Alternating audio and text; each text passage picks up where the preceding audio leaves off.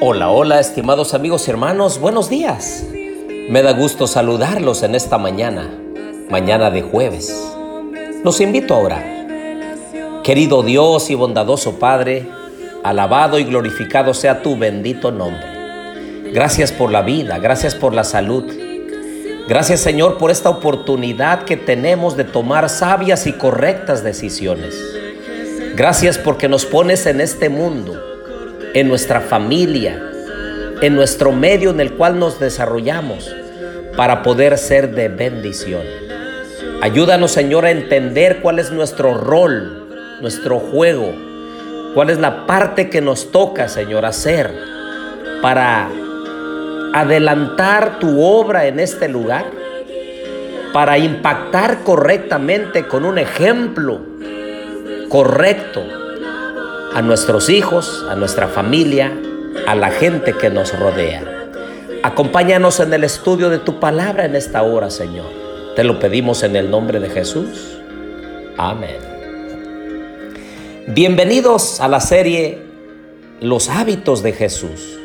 Y en esta oportunidad, el hábito número 26, el hábito de cumplir la palabra dada. Mateo 5:37 dice, pero sea vuestro hablar sí, sí o no, no, porque lo que va más allá de esto procede del mal. El hábito de Jesús de cumplir con la palabra dada significa tomar la firme decisión de hacer lo que se dice, el cumplir siempre con las promesas que uno hace. Bien lo dijo Owen Feldman, las promesas pueden conseguir amigos, pero es su cumplimiento lo que los mantiene. Jesús nos mostró cómo cumplir con la palabra dada. Jesús siempre hizo lo que dijo que haría. No encontramos ni una sola ocasión en las escrituras en las que Él haya prometido algo que luego no cumpliera. Su conducta fue perfecta.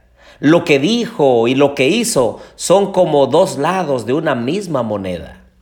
Esta conducta se denomina integridad, consistencia en la palabra y la acción. Este es uno de los más grandes ejemplos que Jesús nos da. Por eso nos debemos animar en nuestra vida. Debiéramos seguir manteniendo la esperanza en Él, porque Él siempre cumple su palabra. Ahora Jesús le dijo al centurión que su siervo había sido sanado, ¿lo recuerdan? Ve, le dijo, y como creíste, te sea hecho. Y su criado fue sanado en aquella hora. Mateo 8, del 5 al 13.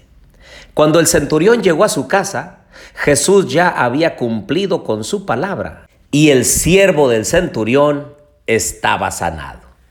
Jesús le permitió a María que derramara el perfume sobre él y luego hizo una afirmación acerca del futuro que él sigue cumpliendo. Así lo registró Marcos 14, 8 y 9. Dijo Jesús, de cierto os digo que donde quiera que sea predicado este Evangelio en todo el mundo, también lo que ésta ha hecho será contado para memoria de ella. Por otro lado, Jesús le dijo a Marta y a María que Lázaro resucitaría. Dijo Jesús, yo soy la resurrección y la vida. El que cree en mí, aunque esté muerto, vivirá. Y todo aquel que vive y cree en mí no morirá para siempre. Y Jesús les preguntó, ¿crees en esto? Jesús anunció que Él era la resurrección y que Él también resucitaría un día. Yo soy la resurrección y la vida. El que cree en mí, aunque muera, vivirá. Juan 11, 25. No está aquí porque ha resucitado, así como dijo, venid, ve del lugar donde estaba puesto Mateo 28, 6. Y Jesús cumplió su palabra y se levantó de la muerte. Ahora, ¿cuáles serían algunos enemigos del hábito de cumplir con la palabra que nosotros damos? Número uno, dejar para más tarde. Lo haré, pero más adelante, dicen algunos. Número dos, por egoísmo. Cuando hice esa promesa no estaba tan ocupado. Número tres, por conveniencia. No era consciente de lo que estaba prometiendo. Hay demasiados problemas ahora. Número cuatro, por las circunstancias. las cosas han cambiado y ahora se torna más difícil cumplir. Pero el Señor Jesús en esta mañana nos quiere animar para que formemos el hábito de cumplir nuestra palabra. Número uno, recordemos lo que nosotros le hemos dicho a las personas que haríamos por ellas. Número dos, si prometemos algo, aun cuando las circunstancias hayan cambiado, debemos cumplir lo que hemos prometido. Número tres, si nosotros no hemos cumplido con nuestra palabra, pues debiéramos pedir disculpas y renovar el compromiso de cumplir lo que hemos dicho. Número cuatro, si no estamos seguros de que se pueda hacer algo, no nos comprometamos. Número cinco, no le digamos a una persona una cosa y a otra algo diferente. Número seis, trabajemos diligentemente para asegurar que las palabras y las acciones son consistentes. Número siete, cuando demos nuestra palabra, pidámosle a Dios fortaleza para poderla cumplir. Número ocho, no digamos sí demasiado rápido solo para que las personas nos dejen tranquilos en ese momento. Número 9. Recordemos, cumplir nuestra palabra define nuestro carácter. Y número 10. Sobre todo, cumplamos la palabra con Dios. Cuando nosotros le decimos a Dios que haremos algo, debiéramos hacerlo. No cumplir con las promesas que le hacemos a Dios es cosa seria. Si tú o yo hemos fracasado en cumplir nuestra palabra con Dios, debiéramos confesarle a Él inmediatamente y cumplir con lo que hemos prometido. Ah, queridos amigos, hermanos, la promesa más grande que Jesús nos ha dejado y que nosotros debiéramos recordarla hoy es aquella que quedó registrado en Juan 14 del 1 al 3. Voy pues a preparar lugar para vosotros, y si me fuere y os preparar el lugar, vendré otra vez.